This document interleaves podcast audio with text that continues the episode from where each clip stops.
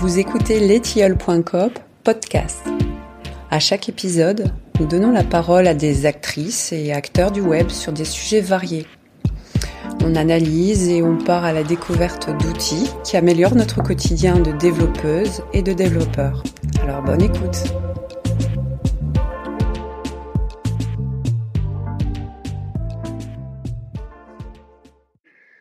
Bonjour à tous, bienvenue dans ce nouveau Twitter Space. Ça faisait un moment qu'on n'en avait pas fait. Le dernier, c'était sur la API Plateforme Conférence. Euh, et euh, là, on a un petit peu d'actualité. On va avoir beaucoup d'actualité euh, avec la rentrée. Donc, on s'est dit qu'on allait relancer cette initiative. en attendant qu'un peu plus de monde nous, nous rejoigne, je rappelle le, le, concept de ces Twitter Space. Euh, le principe, c'est de discuter euh, de manière informelle autour d'un sujet euh, et que puissent intervenir tous les gens qui se sentent concernés ou intéressés par ce sujet, que ce soit pour apporter leur expertise dessus ou tout simplement pour poser des questions, pour échanger avec les personnes qui connaissent plus. Donc voilà, le but, c'est vraiment de, de, faire quelque chose de très interactif un peu sur le principe euh, des, radios libres. Euh, donc, euh, n'hésitez surtout pas, même si vous n'êtes pas sûr de vous, si c'est juste pour une question, si c'est juste pour parce que vous avez un truc à dire, mais c'est pas complètement lié au sujet, à demander, à prendre la parole. comment ça fonctionne? Alors, première contrainte, on peut écouter le space sur ordinateur, mais par contre, pour parler, il faut forcément utiliser l'application mobile officielle Twitter sur iOS ou sur Android. Donc si vous voulez parler, première étape, vous connectez au Space via l'application, pas avec l'ordinateur où on ne peut que écouter. Et ensuite, bah, c'est à peu près euh, assez facile. Vous avez un bouton en bas à gauche qui permet de demander la parole vous appuyez dessus, et puis euh, il y aura euh, euh, l'un des collègues d'Etiole, peut-être Cécile Amrel, là, qui, est avec nous en ce moment, ou peut-être un des autres collègues qui anime régulièrement le, space, qui, vous donnera la parole. Et puis, dès que vous voyez que la parole est donnée, vous pouvez activer votre micro, et puis vous pouvez parler. Plusieurs personnes peuvent parler en même temps, etc. Voilà, on va encore attendre quelques minutes avant de se lancer euh, sur le sujet de Mercure qui va nous occuper, euh, qui va nous occuper aujourd'hui. Euh, le temps que les, gens nous rejoignent. En attendant, n'hésitez pas à vous reconnecter en utilisant l'application mobile si nécessaire. Petit rappel aussi, ces spaces sont enregistrés et sont ensuite mis à disposition sous la forme de podcast sur notre site letilleul.coop et sur toutes les grandes plateformes de podcast. Donc, euh, même si euh, euh, vos amis ou collègues ne peuvent pas écouter ce space maintenant, ils pourront le réécouter pendant 30 jours directement sur Twitter et aussi très rapidement et de, manière illimitée dans le temps directement sur le site des Tilleuls ou sur notre chaîne Spotify, Google, Apple Podcast, etc.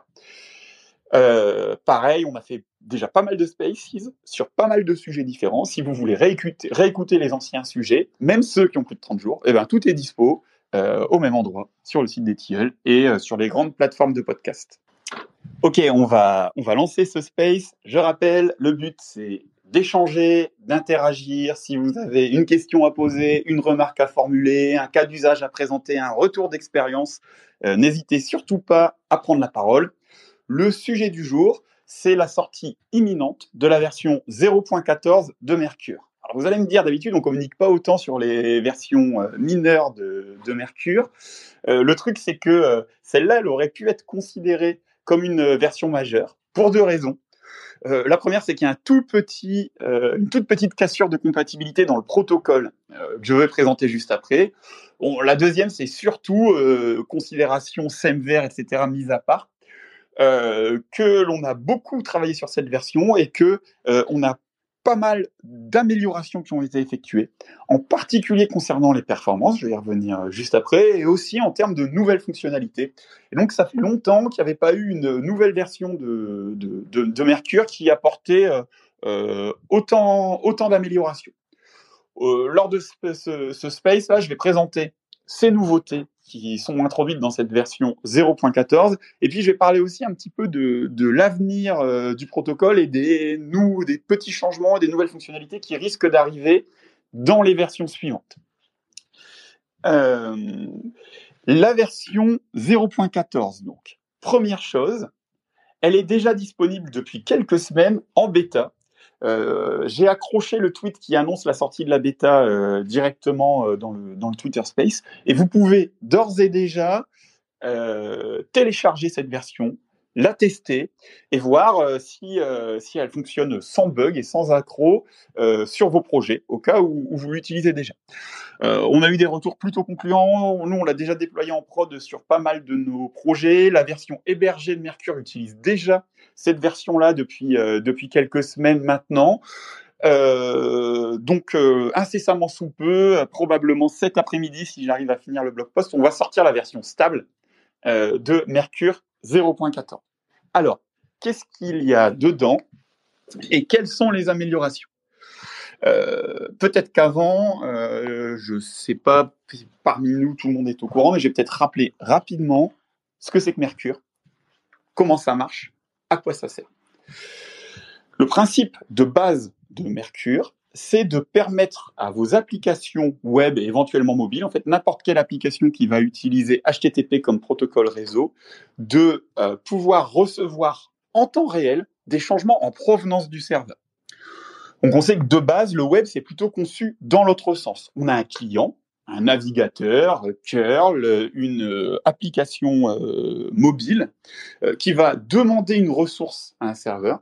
Le serveur va générer une représentation de cette ressource, c'est le principe de base euh, du web, par exemple un document JSON ou un document HTML, et va l'envoyer au client. Ça marche plutôt bien, ça marche comme ça depuis longtemps.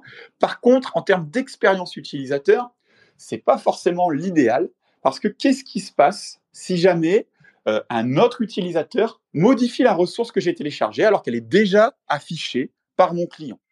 Déjà utilisé par mon client. Eh ben, dans le protocole HTTP, en tout cas dans les versions anciennes, rien n'était prévu pour ça. Je ne pouvais pas être notifié que la version de la ressource que j'avais récupérée n'est plus à jour et qu'elle a changé. Donc, par exemple, euh, pour des cas d'usage type euh, de l'édition collaborative, collaborative, par exemple du, Google, euh, du Google Docs ou ce genre de truc, c'est pas forcément terrible faut penser aussi à des cas d'usage type e-commerce. J'arrive sur une page euh, produit, c'est les soldes, ça part à fond, il reste trois produits disponibles et je vois pas le décompte en temps réel. Je vois toujours trois produits disponibles. Et en fait, quand je clique sur le bouton pour acheter, eh ben, trop tard, c'est parti. C'est dommage. Euh, l'expérience utilisateur est pas forcément géniale, mais euh, c'est le mode de fonctionnement historique du web. Bien sûr, depuis assez longtemps, il y a du travail qui a été effectué pour essayer de rendre le web plus temps réel et d'être capable d'inverser un petit peu ce schéma et être capable de faire en sorte que euh, le serveur puisse envoyer des données de lui-même, initier la connexion finalement, euh, et envoyer des données vers le client.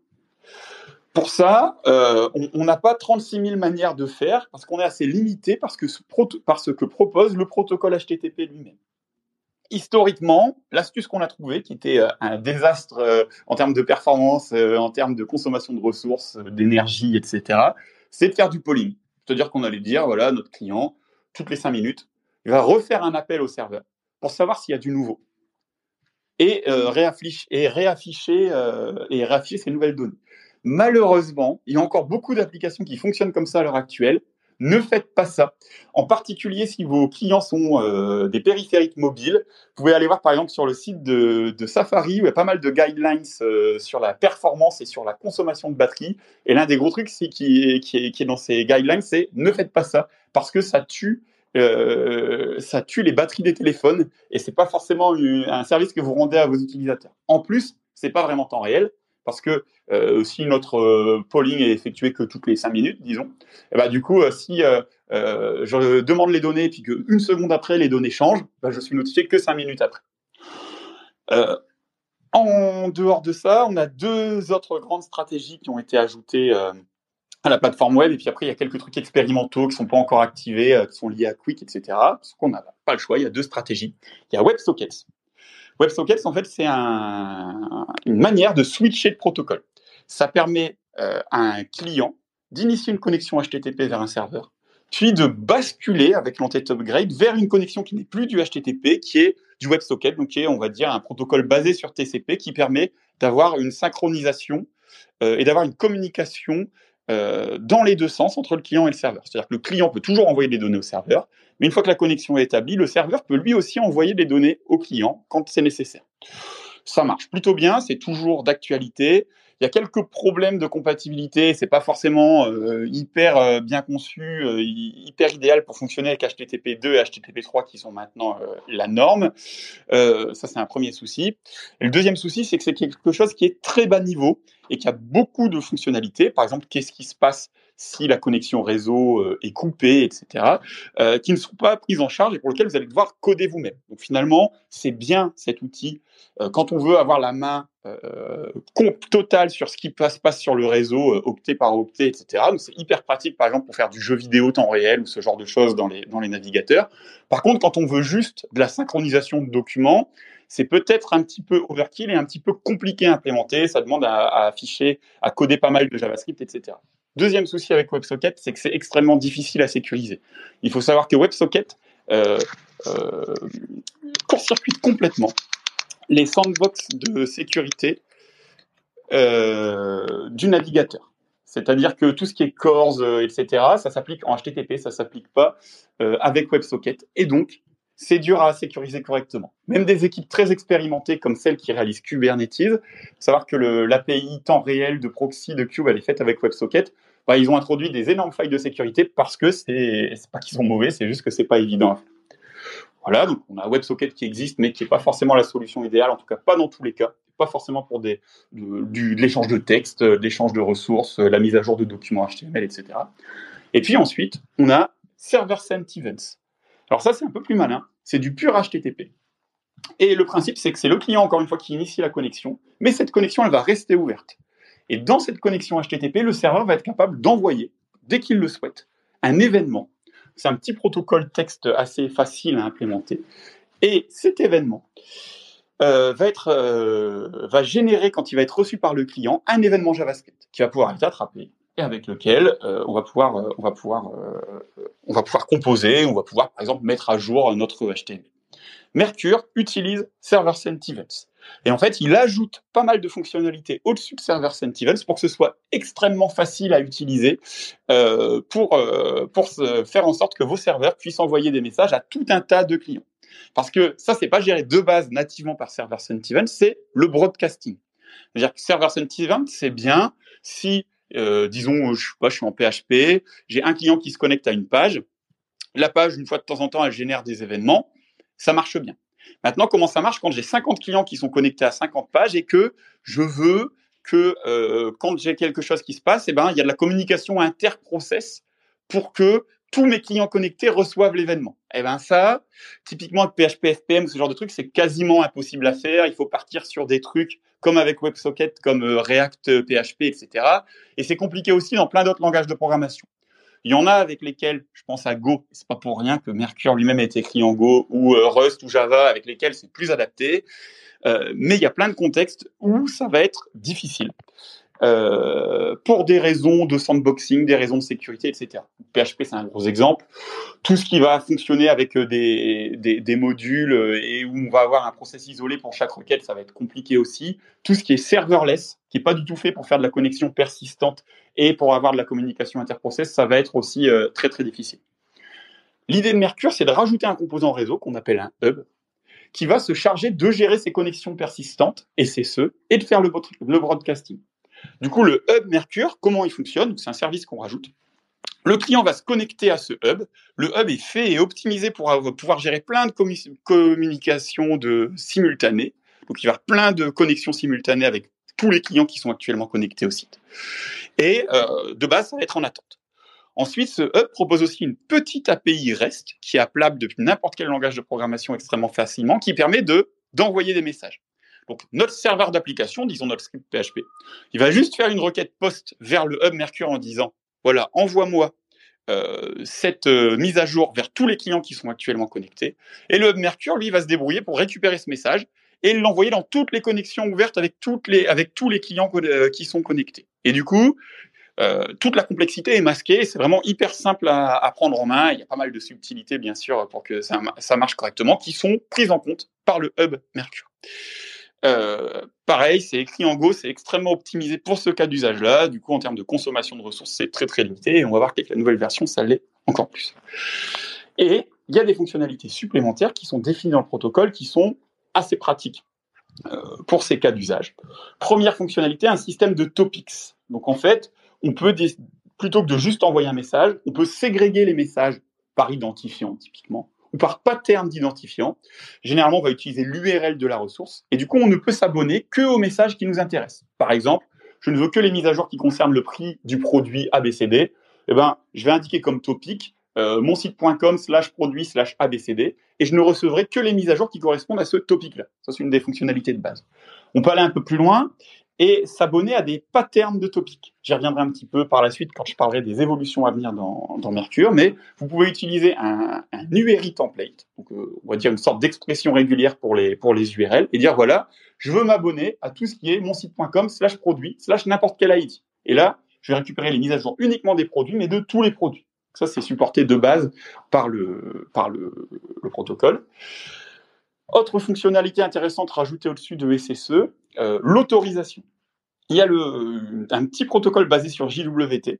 Et si jamais votre euh, serveur d'application euh, règle un cookie euh, qui contient un token JWT qui doit contenir quelques claims euh, spécifiques à Mercure, vous pouvez dire, OK, euh, cet utilisateur-là, il, a le droit, il est autorisé par un système de cryptographie, les publics, privés généralement, à recevoir les messages de ce topic. Par contre, tous les utilisateurs qui se connecteraient au serveur mais qui ne peuvent pas prouver qu'ils sont autorisés, eux ne pourront pas les recevoir. Du coup, vous avez la gestion de l'autorisation qui est de base dans le protocole. Donc pour ça, vous pouvez régler un cookie qui sera envoyé au Web Mercure et que le Web Mercure va, va honorer, ou utiliser un ou utiliser un en-tête authorization pour faire ça. On reviendra aussi sur les nouveautés de la version 0.14 qui ajoute un nouveau système pour ça. Et à partir de là, c'est sécurisé quand vous envoyez une mise à jour, ce qu'on appelle une update dans la terminaison, terminologie Mercure, vous pouvez la marquer comme privée. Et du coup, le hub ne l'enverra que aux clients qui ont le bon JWT, en vérifiant bien sûr la signature du token JWT pour voir que euh, c'est pas un, un, token qui a été forgé. Donc vous avez la gestion de la sécurité qui n'est pas de base dans SSE. Et dernière grosse fonctionnalité intéressante de Mercure, c'est que vous avez une API de présence qui est fournie automatiquement par le hub s'il respecte, s'il implémente l'intégralité du protocole. C'est optionnel dans le protocole, mais l'implémentation de référence implémente ça. Et du coup, cette API de, présence qui nécessite une autorisation utilisant le même mécanisme également, elle, elle me permet d'envoyer au client d'envoyer une requête et d'être capable de savoir quelle est la liste des clients qui sont actuellement connectés et à quoi ils sont abonnés. Du coup, c'est hyper pratique, par exemple, si je veux faire un chat, pour afficher la liste des gens qui sont actuellement connectés, au chat et d'être notifié automatiquement via Mercure lui-même quand euh, une nouvelle personne se connecte ou quand un utilisateur se déconnecte. On a fait à peu près le tour d'horizon des fonctionnalités de Mercure. Comme je le disais, le but c'est d'être interactif. Là, je présente un peu ces fonctionnalités-là en mode conférence, mais si vous avez une remarque, si vous avez une question, s'il y a un truc qui est pas clair, si vous avez un cas d'usage, vous voulez faire un retour d'expérience, demandez la parole avec le petit bouton euh, et, euh, et, on va vous la donner. Le but, euh, n'hésitez pas à m'interrompre, hein, le but c'est vraiment d'échanger là-dessus. Si vous avez déjà pu utiliser Mercure sur, sur l'un de vos projets, que vous voulez faire un petit retour d'expérience, n'hésitez. Alors, cette version 0.14, qu'est-ce que ça change? Eh ben, j'espère que parmi vous, il y a pas mal de gens qui ont utilisé Mercure, mais en tout cas, euh, le projet depuis euh, depuis sa création a attiré une communauté euh, de, de plus en plus nombreuse, que ce soit avec la version euh, libre et gratuite qui est qui est disponible sur le site, ou aussi sur les versions managées les, et les versions payantes qui ont de plus en plus de qui ont de plus en plus d'utilisateurs en particulier euh, parmi euh, les, utilisateurs de, de, Mercure. Euh, il y a eu l'Euro de foot pour lequel le site web officiel était mis à jour en temps réel en utilisant Mercure. Il y a eu la COP26 pour lequel le, live stream de, des, discussions, etc., été publié avec, avec Mercure. Et puis, il y a quelques gros sites dans le domaine de la santé. Il y a une énorme assurance santé américaine, par exemple, qui utilise Mercure pour euh, mettre à jour en temps réel les discussions entre les assurés et les médecins de, qui sont payés par l'assurance santé sur le site web et sur l'application euh, mobile. Il y a les, savons Lush qu'ils utilisent pour leur site e-commerce, Mercure pour mettre euh, à jour euh, en temps réel euh, leur, euh, leur site. Il y a des outils plus techniques, par exemple Blackfire qui utilise le profiler PHP Blackfire qui utilise Mercure pour faire de la, la, du push en temps réel de notification. Bref, il y a une, de plus en plus d'utilisateurs et sur des projets de plus en plus gros. Ce qui est hyper intéressant pour nous, l'équipe technique qui développons Mercure, parce que ça nous donne des nouveaux cas d'usage parfois, et aussi des perspectives d'optimisation. Et en l'occurrence, en, travaillant sur certains de ces projets, là, on a rencontré des cas où on avait euh, une consommation mémoire qui était plus importante que, que attendu, et parfois, sur des cas de très très très fort trafic, une utilisation CPU qui était, euh, qui était euh, plus, plus importante qu'attendue. On a eu aussi la chance d'avoir un projet gratuit avec un trafic qui est gigantesque, qui s'appelle Mail.tm, qui a commencé à utiliser Mercure et qui a beaucoup contribué, euh, euh, qui a beaucoup contribué au projet. Alors, pour que vous compreniez pourquoi c'est aussi chargé, le service Mail.tm, qui est assez, assez sympa, vous allez sur le site mail.tm et automatiquement, il y a une adresse email qui vous est euh, générée, une adresse email aléatoire et un mot de passe. Comme ça, vous pouvez vous y reconnecter plus tard si nécessaire. Donc voilà, vous allez sur le site, il y a une adresse jetable qui est générée et un webmail qui s'affiche. Et tous les mails qui sont envoyés à cette adresse s'affichent automatiquement sur, la page web. Euh, donc c'est pratique pour pas donner votre vrai email à un service qui va ensuite vous spammer euh, ou, ce genre de choses. Et l'avantage par rapport au service concurrent, c'est qu'on peut quand même se connecter plus tard à l'adresse email. Ce service est très utilisé, a des millions d'utilisateurs quotidiens, et donc à chaque fois qu'il y a un mail qui arrive, eh ben, il y a un push d'une update Mercure qui est effectué pour euh, mettre à jour le, le, petite interface de webmail et, et pour, euh, pour avoir, euh, pour avoir le, le, le, nouveau mail qui s'affiche. Il faut savoir que à la base, l'ensemble du projet était hébergé sur un serveur à moins de 5 euros pour servir ces, ces, ces, ces dizaines de, de, de milliers de, de, requêtes par minute et que ça marchait assez bien avec l'augmentation du trafic, ils se sont rendus compte que euh, quand on avait vraiment des énormes pics, eh ben, parfois la consommation mémoire et parfois la consommation CPU s'emballait. Et pour nous, ça nous a donné une immense opportunité parce qu'on a pu collaborer avec l'équipe de Mail.tm et mettre en place des builds de debug de Mercure pour essayer de détecter quels étaient euh, les soucis et est-ce qu'on ne pouvait pas optimiser au maximum pour essayer que ça, consomme vraiment le moins de ressources possible alors, bon, la solution la plus simple, ça aurait été carrément de passer un serveur à 10 euros au lieu d'un serveur à 5 euros, mais on s'est dit que c'était une, bonne opportunité. Et, euh, et je pense qu'on a bien fait. Parce que euh, vous pouvez voir le, euh, dans le blog post qui va être publié normalement cet après-midi, vous allez avoir, vous allez avoir tous les détails, mais on a déjà fixé quelques petits problèmes de potentielle fuite mémoire dans certains cas particuliers. On a optimisé comment on écrivait les logs sur la sortie standard, ce qui a permis d'améliorer encore pas mal les, les, performances et la consommation mémoire de l'outil. Et puis, on s'est rendu compte qu'on était tombé sur une limitation finalement de la manière dont on utilisait les, channels Go et que parfois, dans certains cas, ça pouvait euh, entraîner une consommation CPU euh, relativement importante. Pareil, on s'est rendu compte que l'algorithme qu'on utilisait pour savoir quel utilisateur était, été abonné à quelle ressource et est-ce qu'il avait l'autorisation de recevoir, était, fonctionnel, hein, bien sûr, mais euh, pouvait potentiellement être encore plus optimisé en utilisant des algorithmes plus puissants. Donc, on a discuté pas mal avec l'équipe de Mail.tm, on s'est renseigné un petit peu sur euh, l'état de l'art. On a aussi fait appel à la communauté Go qui est très active pour voir si euh, certains avaient déjà eu le même type de problème, s'il y avait des solutions qui existaient, etc. Et donc, on a fait pas mal de patchs qui ont amélioré beaucoup les performances de, de, de Mercure. Et en plus, à un moment, il y a quelqu'un qui s'appelle Kevin Burns, qui euh, est un membre actif de la communauté Go et qui, à la base, n'est pas spécialement un utilisateur de Mercure d'ailleurs, mais qui est un utilisateur de, de mail.tm, et euh, qui s'est dit qu'il y avait probablement de faire moyen, il y avait probablement de moyens de faire encore mieux et euh, qui a commencé à travailler sur des algorithmes un peu plus un peu plus poussés et en particulier euh, il a écrit une petite bibliothèque qui est maintenant une bibliothèque open source qu'on peut télécharger sur GitHub pour Go, qui utilise deux algorithmes un peu avancés qui sont hyper pratiques dans le cas de Go. Le premier, euh, c'est les skip lists. Alors, je ne sais pas si certains d'entre vous ont déjà entendu parler de ça. C'est un algo quand même relativement classique. En fait, c'est euh, une technique, une structure de données qui permet de manière probabiliste en utilisant des listes, euh, des, listes chaînées de facilement accéder à la donnée qui nous intéresse. C'est vraiment de l'algo pur et dur, mais nous, dans notre cas, on a beaucoup d'abonnés et qui sont euh, qui ont l'autorisation de recevoir ou de ne pas recevoir euh, tel ou tel tel ou update, bah, c'est hyper pratique d'avoir ce type de structure optimisée qui nous permettent de trouver facilement euh, le cas qui nous intéresse et du coup de, gagner du temps. Du coup, la bibliothèque utilise, implémente cet algorithme-là en combinaison avec ce qu'on appelle les roaring bitmaps. Et les roaring bitmaps, qu'est-ce que c'est? En fait, c'est une optimisation au-dessus des, bitfields que vous avez probablement l'habitude d'utiliser qui permet de faire des bitfields compressés. Du coup, on a utilisé ces deux algorithmes-là ensemble. Kevin a fait une, petite bibliothèque là-dessus qu'on a utilisé dans Mercure. Et donc, tous ces patchs euh, réunis et toutes ces nouvelles implémentations réunies, ça fait qu'on a gagné en performance sur haute charge de manière énorme.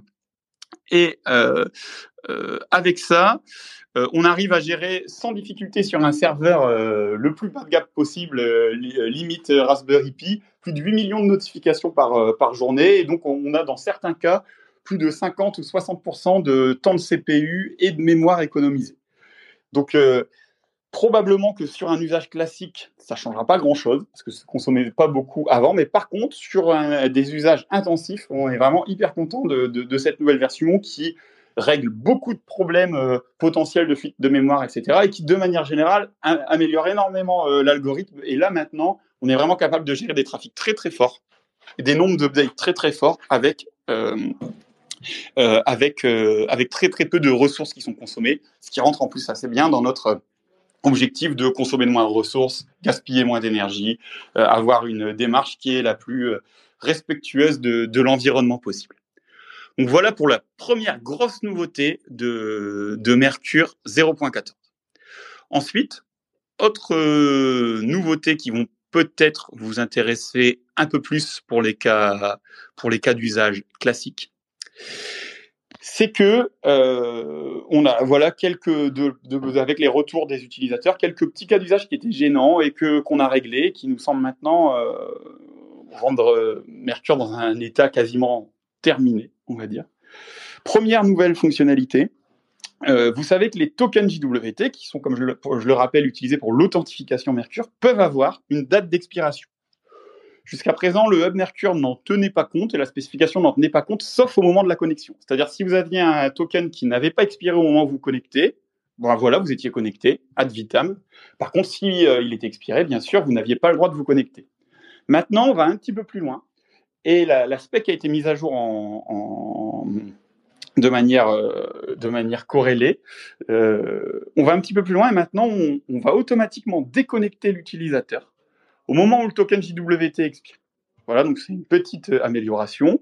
Généralement, c'est pas un problème parce que avant que le token JWT expire, bon, il faut que vous, de votre côté, vous ayez généré un nouveau token et vous savez, Mercure automatiquement, grâce à SSE, quand la connexion va être coupée par le serveur, Mercure va réinitialiser automatiquement une connexion en passant en paramètre l'ID du dernier événement qui a été reçu.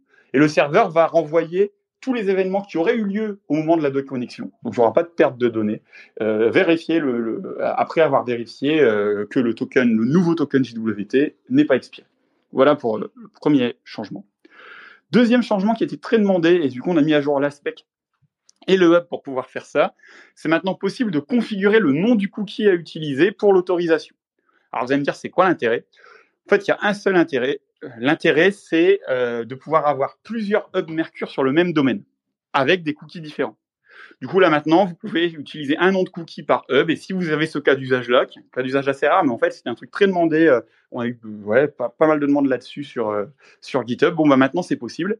Et c'est possible en utilisant le système de découverte automatique de, Mercure, qui est en fait un en-tête link à ajouter sur vos pages qui sont servies, de dire, d'indiquer au client quel est euh, le nom du cookie qu'il faudra utiliser au moment de créer la connexion SSE. Parce que je le rappelle, pour utiliser Mercure, il y a besoin de zéro bibliothèque côté client. C'est supporté nativement par le navigateur. On fait new event source euh, euh, slash well-known slash Mercure. Le cookie va être passé automatiquement et voilà, ça fonctionne. Ok, donc vous avez maintenant la possibilité de personnaliser le nom du cookie. Autre changement, un peu plus discutable, euh, mais euh, assez, euh, assez demandé, qu'on a fini par implémenter en mettant un, gros warning. Vous savez que en utilisant JWT, je viens de le, le dire, le cookie qui contient le token JWT est automatiquement passé par le navigateur. Vous n'avez rien à faire. Il y a une deuxième manière de passer le token JWT qui est d'utiliser un en-tête authorization. Mais alors ça, par contre, ce n'est pas supporté nativement par euh, la classe event source qui est dans les navigateurs web. Il ne supporte que les cookies, pas les en-têtes spéciaux.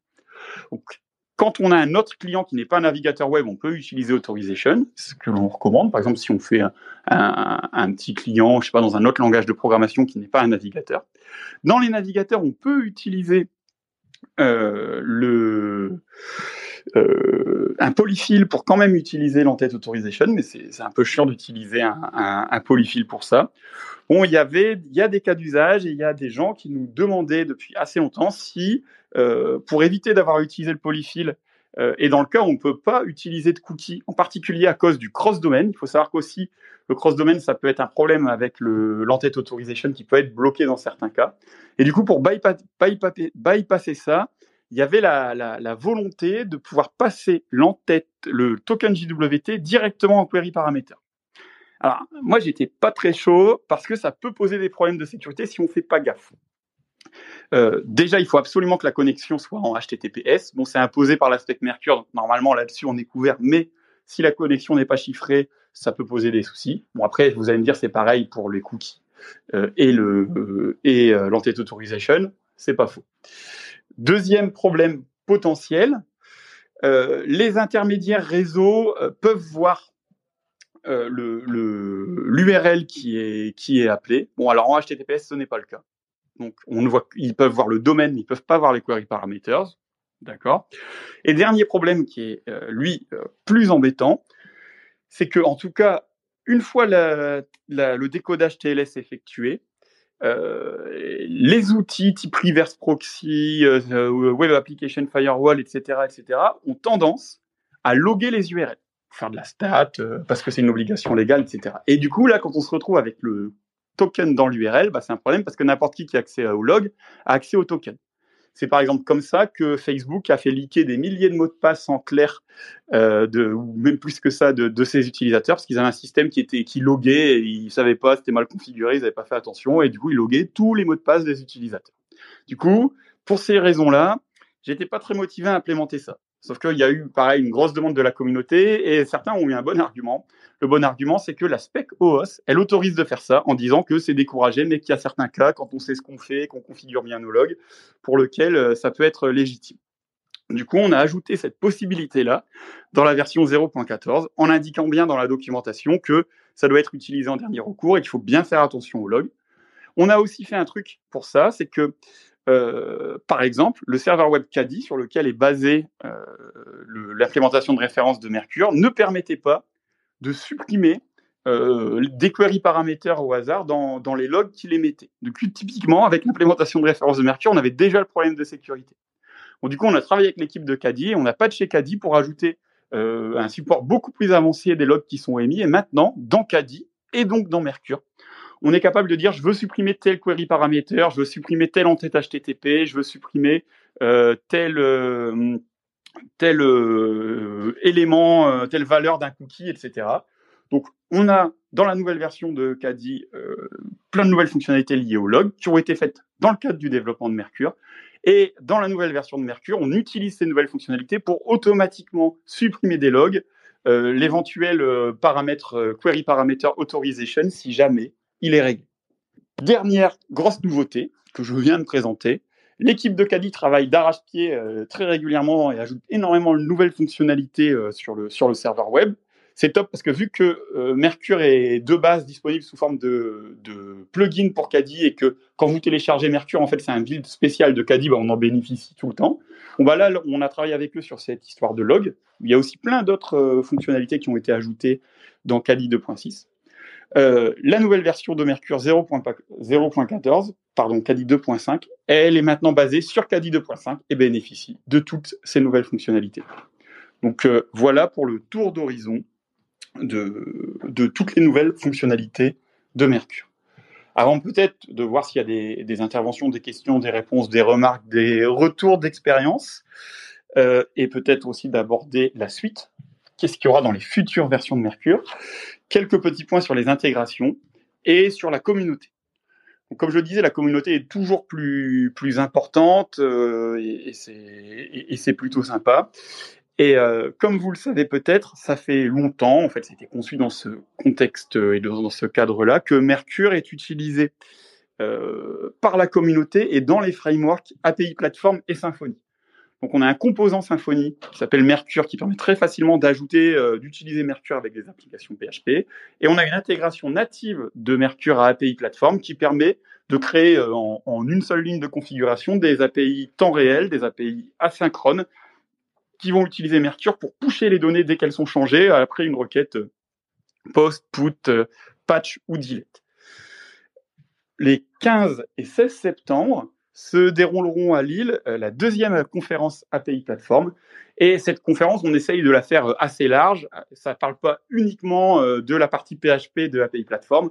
Ça parle bien sûr de ça. Et là, ce sera l'annonce de la sortie de, API Platform 3 et ça risque d'être un, gros événement là-dessus.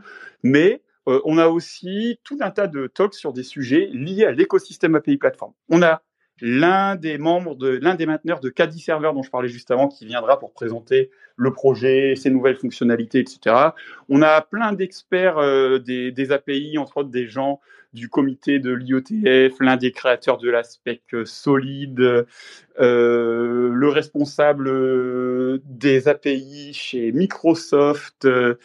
Euh, et, voilà, pas mal de, membres actifs de la communauté qui viendront parler de manière plus générale euh, des bonnes pratiques de création d'API, de comment on fait scaler des API, etc. Et on a aussi, entre autres, des talks qui vont parler du temps réel avec les API et avec Marticure en particulier. On a euh, deux talks qui vont être liés à ça. D'abord, il y a un retour d'expérience d'utilisation de Mercure à grande échelle, entre autres sur les projets dont je vous ai parlé tout à l'heure, COP26 et, et, euh, UEFA. Euh, donc là, qui sera un talk vraiment dédié, euh, à, Mercure, qui parlera un peu d'API plateforme, mais finalement pas tant que ça. Et puis, on aura aussi un talk qui risque d'être, en tout cas à mon sens, un des plus intéressants, qui va être fait par Pauline Voss sur comment créer des applications temps réel avec PHP from scratch ou je vais pas vendre la mèche parce qu'il me semble que ça va être un nouveau top, mais ça risque de parler pas mal de WebSocket, d'expliquer pas mal comment on fait pour implémenter ça à la main, les avantages, les inconvénients, et parler aussi un petit peu de Mercure. Donc je vous gâche pas la surprise, mais en tout cas, si vous voulez en savoir plus euh, sur API plateforme et les API en général, mais aussi sur ce qui se passe du côté des API asynchrones et des systèmes temps réel qu'on fait avec Mercure, n'hésitez pas à prendre vos places pour la conférence API plateforme qui se déroule les 15 et 16 septembre à Lille et qui est aussi dispo intégralement en direct et en replay euh, en ligne. Donc les places peuvent être prises directement sur le site. Euh, il y aura aussi deux jours de workshop avant, si je ne dis pas de bêtises. Un jour euh, d'initiation API Platform 3 avec toutes les nouvelles fonctionnalités et en particulier celles qui traitent de l'intégration avec Mercure. Et puis un autre jour avec avec euh, Mathias Arlot et Robin Chalas, euh, dédiés à comment euh, implémenter des, approches domain-driven design avec API Platform. Voilà pour la, partie plus, communautaire. Est-ce que par rapport à tout ce qu'on vient de dire, ces nouvelles fonctionnalités, les, éventuels... oui, j'ai oublié de parler ça d'ailleurs, mais les éventuels changements, etc., il y a des gens qui veulent intervenir, des gens qui veulent prendre la parole. N'hésitez pas ça se voit que GG n'est pas là d'habitude. Euh, quand GG est là, il a toujours euh, une petite réflexion, une petite remarque. on fera, on fera, on fera sans euh, aujourd'hui. Qu'est-ce que je peux ajouter avant peut-être qu'on aille manger dans ce cas-là un tout petit, Une toute petite cassure de compatibilité. Pour améliorer la sécurité dans un cas particulier qui est celui où l'émetteur des messages, ce qui est permis par le protocole aussi, n'est pas le serveur mais le client. Typiquement, on fait un chat et on veut que le client puisse envoyer directement un message Web Mercure qui va l'envoyer à tous les autres clients. C'est un des cas d'usage supportés. On a changé, on a une toute petite cassure de compatibilité. Si vous utilisez des messages qui ne sont pas publics, qui utilisent le mécanisme d'autorisation, et que vous voulez que vos clients soient en mesure de publier sur tous les topics. Avant, vous pouviez uniquement euh, mettre un, tableau vide dans le claim euh, subscribe, pardon, un tableau vide dans le thème, dans le, le claim publish du JWT, et ça vous donnait l'autorisation d'envoyer sur tous les topics. Ça posait des problèmes dans, pas mal de cas, c'était pas forcément terrible. Il y avait déjà une autre manière de faire qui était de mettre une étoile. Maintenant, dans la nouvelle version, vous devez obligatoirement mettre une étoile si jamais vous voulez que vos clients puissent envoyer un message sur tous les topics. Un tableau vide ne suffira plus. Euh, il y a euh, dans le hub un, warning qui est effectué si vous faites ça. Et il y a la possibilité de réactiver temporairement, je l'espère, la compatibilité avec l'ancienne version du protocole en, avec un nouveau flag de config. Donc par défaut, c'est désactivé, mais il y a la backward compatibility qui est assurée. Si vous, pour X raison, vous ne pouvez pas mettre à jour vos clients facilement euh, en, en, rajoutant un flag. Mais l'idéal, c'est quand même de, de, de, de, faire la mise à jour. Et Salut Kevin. Pardon. Oui. Ouais, je voulais dire du coup, euh, euh, là tu parles de, de changement de, de compatibilité. Est-ce qu'on peut euh, s'attendre à y voir une nouvelle majeure de Mercure euh, sous peu ou c'est pas encore dans les clous? Alors, euh, en fait, techniquement, on est en version 0.x. Du coup, il n'y a, pas vraiment de notion de, de, de, mineur ou de majeur. Là, ça pourrait être une majeure. Mais effectivement, euh, là, le, protocole commence à être vraiment extrêmement stable et très utilisé. Il va être temps euh, de passer à une version euh, à une version 1.0. Surtout que là, même dans la nouvelle version, finalement, au niveau du protocole lui-même, le code a beaucoup changé, mais le protocole public qui est implémenté a très très peu changé et commence à être très très stable. deux choses là-dessus. La première, c'est qu'il y a des travaux qui sont en cours et qui sont menés par l'équipe de Chrome qui sont assez intéressants pour Mercure. Vous savez que pour l'instant, l'histoire des, patterns d'URL, on utilise des URI templates. Mais c'est pas forcément idéal. Déjà, c'est une syntaxe qui est pas très maîtrisée par les, développeurs. Et surtout, à la base, c'est plutôt fait pour générer des URL. C'est-à-dire passer des paramètres et générer une URL que pour faire du matching d'URL existantes, ce qu'on fait avec Mercure. Même si ça marche, c'est pas spécialement conçu pour ça et c'est pas forcément hyper propre. En fait, ça pose plein de problèmes de ne pas avoir de standard là-dessus, y compris quand on veut faire des routeurs, etc. Et donc, l'équipe de Chrome a lancé une nouvelle spécification qui s'appelle euh, URL pattern, alors à l'inverse des URL templates, qui permet d'écrire des expressions régulières en fait spécifiques pour les URL. Et c'est entre autres utilisé pour faire du, du routing. L'aspect est terminé.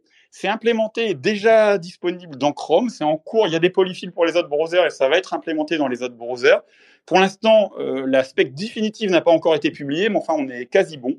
Et du coup, je pense que le dernier gros changement qu'il y aura dans Mercure, c'est que dès que cette spec sera à un niveau de support assez bon, et là, je pense qu'on est vraiment en train de le toucher, on va certainement basculer des URL patterns vers les URI templates, en proposant encore une fois une, une possibilité dans le hub d'utiliser l'un ou l'autre avec un mode backward compatibility, mais en encourageant l'utilisation des URL patterns qui euh, sont plus puissants, permettent de faire plus de trucs en termes de, matching, etc., sont plus intuitifs pour les développeurs et en fait sont plus adaptés. Donc ça, c'est le, finalement, je pense, le dernier gros changement qui restera pour, euh, Mercure au niveau du protocole.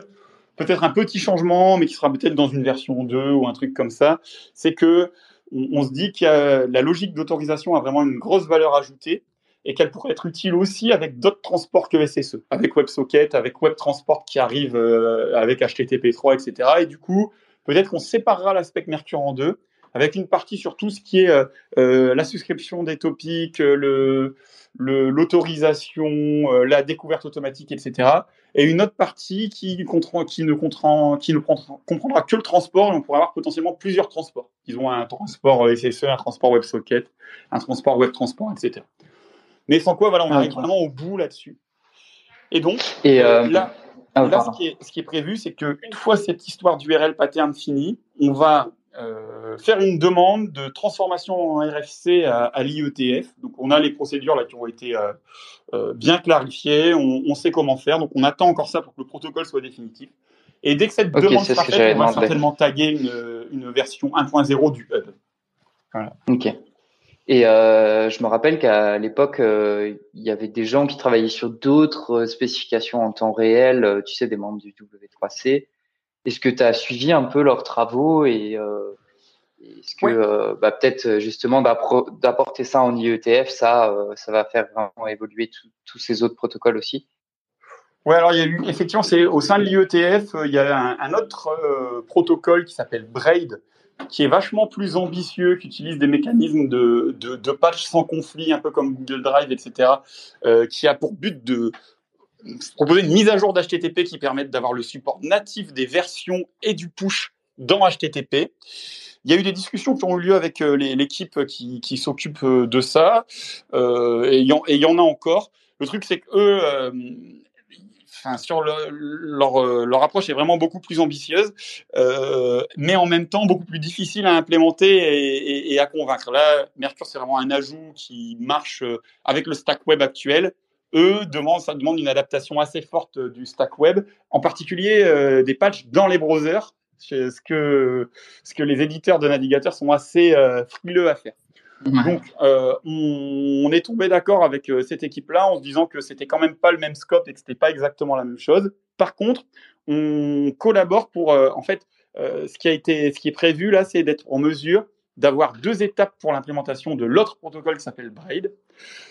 Une étape qui serait de proposer un mode compatibilité pour pouvoir faire du Braid au-dessus de Mercure, donc d'utiliser Mercure comme transport pour Braid, ce qui permet la compatibilité avec la plateforme web actuelle. Et puis peut-être dans un temps de deux, si on arrive à avoir la collaboration des navigateurs, bon, bah, d'avoir vraiment un upgrade d'HTTP pour avoir le support natif de ça dans HTTP. Mais ça, c'est euh, et du coup, ce serait une genre de version 2 de Braid. Mais ça, c'est euh, c'est bon, euh, on va dire que c'est très difficile quand tu n'es pas toi-même employé de chez Google de, de, faire collaborer les équipes de Google. Voilà. Ouais, bien sûr. Ok, merci un bel avenir en tout cas du coup pour euh, pour Mercure et Mercure et son protocole.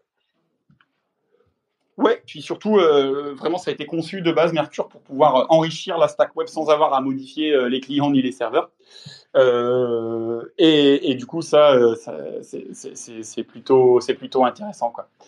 Et a priori il n'y a pas de difficulté particulière pour la publication du protocole en RFC, les discussions qu'il y a, il n'y a pas d'opposition.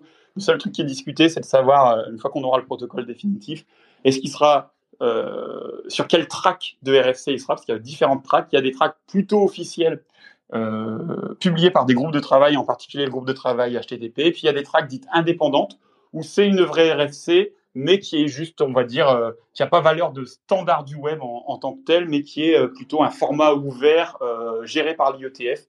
Du coup, ça, on ne sait pas encore dans quel track ce sera. J'imagine que, euh, enfin, je sais pas, je, je demande, mais peut-être que la semaine prochaine, on fera un space en direct du API Platform Con, comme on avait fait sur le Symfony Live. Oui, c'est prévu, Antoine. Euh, c'est dans 15 jours, en fait. Ce sera le jeudi 14 septembre. Ah oui, c'est vrai, dans 15 jours. Ouais. Et euh, du coup, on va faire une sorte de petit micro-trottoir avec euh, les speakers, les participantes et participants, les sponsors. On fera un petit point sur comment se déroule l'événement. On demandera euh, aux participants ce qu'ils ont pensé des conférences. On dévoilera un petit peu les choses prévues sur place qu'on n'a pas encore dévoilées. Donc ce sera le 14 septembre le prochain Space. Super. Je ne sais pas s'il y a d'autres euh, euh, personnes qui souhaitent intervenir. Si c'est le cas, n'hésitez pas. Si ce n'est pas le cas, on vous donne rendez-vous donc à la conférence API Plateforme. On l'espère sur place sans quoi, euh, sans quoi en ligne et via le, space euh, qui vient d'être annoncé. On va essayer là d'intensifier à nouveau la fréquence des, spaces. En plus, on a là on a parlé de nouvelles versions de Mercure, mais il y a des nouvelles versions de pas mal des outils qu'on développe chez les TIL qui sont qui sont presque prêtes et qui devraient sortir là tout au fil de tout au fil de la fin de l'été et au fil de l'automne. On va essayer de faire des, spaces à, chaque fois. et je rappelle que vous pouvez réécouter euh, ces Spaces sur Twitter pendant 30 jours et directement sur notre site et les grandes plateformes de podcast en vous y abandonnant. Il euh, n'y a pas l'air d'avoir d'autres demandes d'intervention. Merci à tous euh, d'être venus nous écouter. N'hésitez pas à tester les nouvelles versions de Mercure et nous reporter les bugs qu'il pourrait y avoir. Testez aussi les nouvelles versions d'API Platform. La version 3 sera euh, taguée pour la conférence et il y aura une grosse fête de, de, release aussi qui sera, prévue. Euh, donc n'hésitez pas à tester tout ça et à nous remonter les éventuels bugs que vous rencontriez.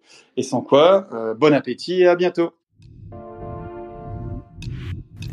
Vous venez d'écouter les tilleuls.coop podcast.